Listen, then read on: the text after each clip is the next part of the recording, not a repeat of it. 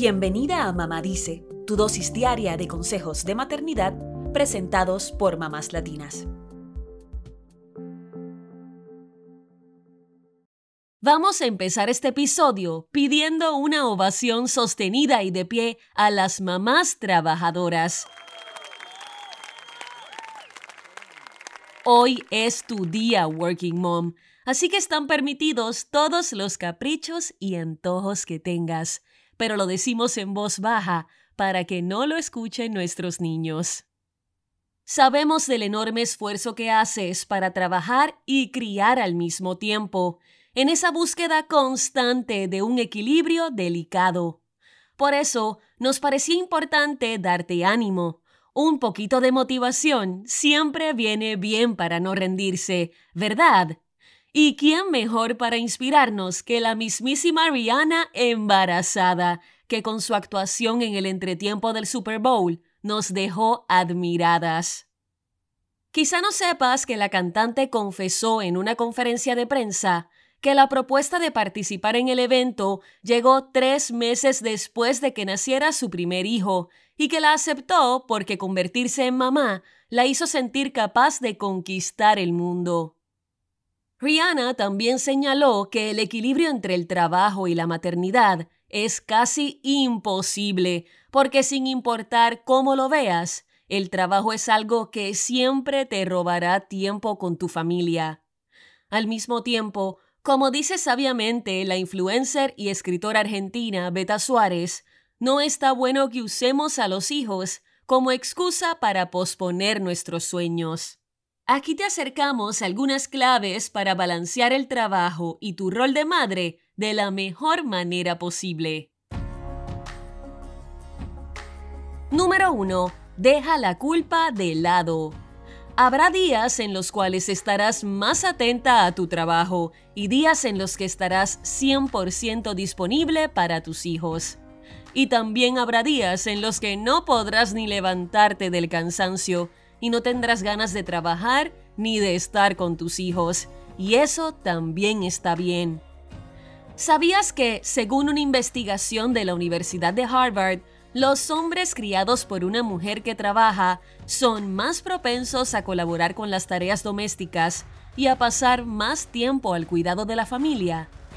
Mientras que en el caso de las mujeres cuyas mamás trabajan fuera de su casa, es más probable que tengan empleos con mayores responsabilidades y que ganen mejores salarios. La escritora Beta Suárez lo resume así. Sus hijas saben que son lo más importante en su vida, pero que no son lo único. Parte del proceso de liberarte de la culpa también es poder hacer cosas por ti, ya sea ir al gimnasio o al salón de belleza. Y cuando lo hagas, recuerda que tus niños necesitan una mamá feliz y saludable, como cuando en el avión te ordenan a que te coloques primero la mascarilla de oxígeno para luego ponérsela a tu hijo. ¿A quién podrás cuidar si no te cuidas tú primero? Número 2. Organízate y prioriza. Si ya sabes que no podrás estar el día entero con tus hijos, elige aquellos momentos sagrados que quieres compartir con ellos y proponte estar en cuerpo y en mente. Desconéctate del trabajo y del celular por esos ratos, ya sea para bañarlos, comer con ellos, acostarlos o desayunar juntos antes de salir. Número 3. Apóyate en tu tribu. Aparte de tu pareja, forma un equipo con tus papás, familia política, hermanos, primos o tíos, para que te ayuden con los niños y con otras tareas. Número 4. Define el éxito en tus propios términos. ¿Qué significa para ti el éxito en este momento de tu vida? No dejes que otros te impongan su idea. Número 5. Amígate con el caos. Trabajar, criar niños y tener la casa perfecta no suelen venir de la mano, así que relájate un poco. Eres imparable, pero no eres una máquina. Si Marie Kondo, que hizo del orden un imperio, fue capaz de admitir que las prioridades se transforman con la llegada de los hijos, te puedes permitir un poco de caos.